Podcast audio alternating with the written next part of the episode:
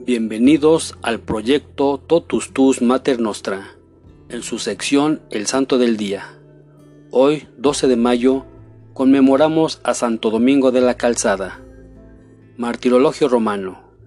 En la región de Castilla, en España, en la localidad que posteriormente fue distinguida con su nombre, Santo Domingo de la Calzada, presbítero, que dispuso puentes y caminos empedrados para uso de los peregrinos jacobeos, y movido por su inmensa piedad, construyó también un hospital de peregrinos, provisto de salas destinadas a socorrerles.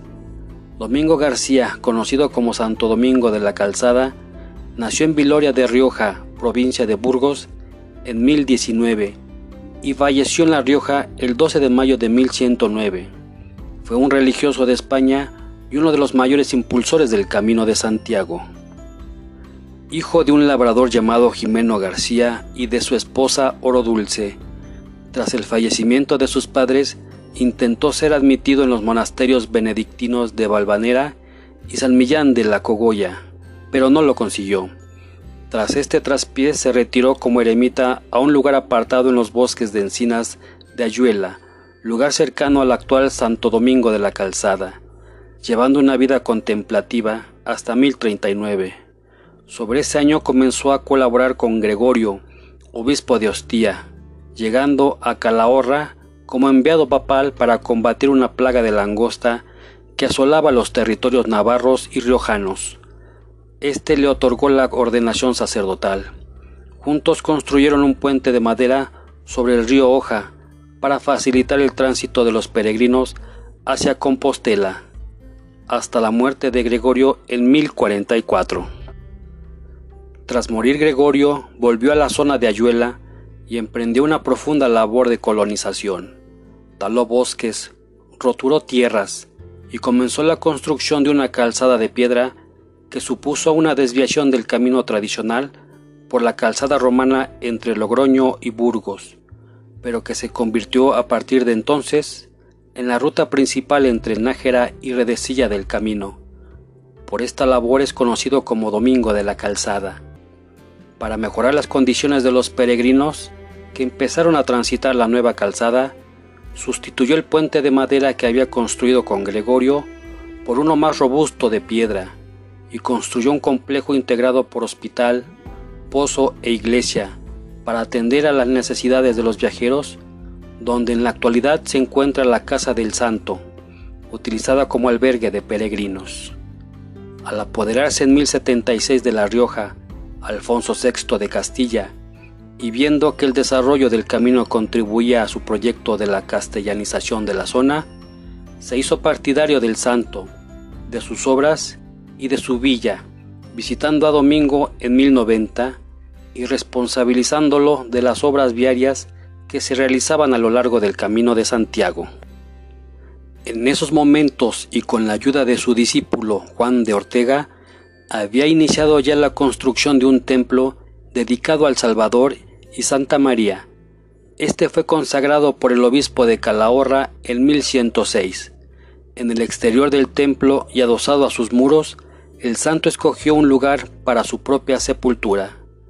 El burgo, llamado Masburguete o Margubete, que se dice hoy día de Santo Domingo de la Calzada, empezó como una de las pocas cosas construidas en torno a la ermita del santo durante su vida. Al morir Domingo en 1109, ya contaba la villa con una creciente población. La iglesia de Santo Domingo de la Calzada, en la que fue enterrado, fue elevada al rango de catedral poco después, al trasladarse a esta diócesis de Calahorra en 1232 hasta 1235. Nueve tablas pintadas adornan hoy una pared de la catedral y recuerda los milagros de Santo Domingo. El milagro del gallo y la gallina. En el siglo XIV, un joven alemán llamado Hugonel peregrina a Compostela y va acompañado por sus padres. En el mesón donde se hospedan trabaja una muchacha joven que se enamora de él y le requiere de amores, a lo que el muchacho se niega. Despechada y con ansias de venganza, guarda en el bolso del joven una copa de plata y luego le acusa de robo.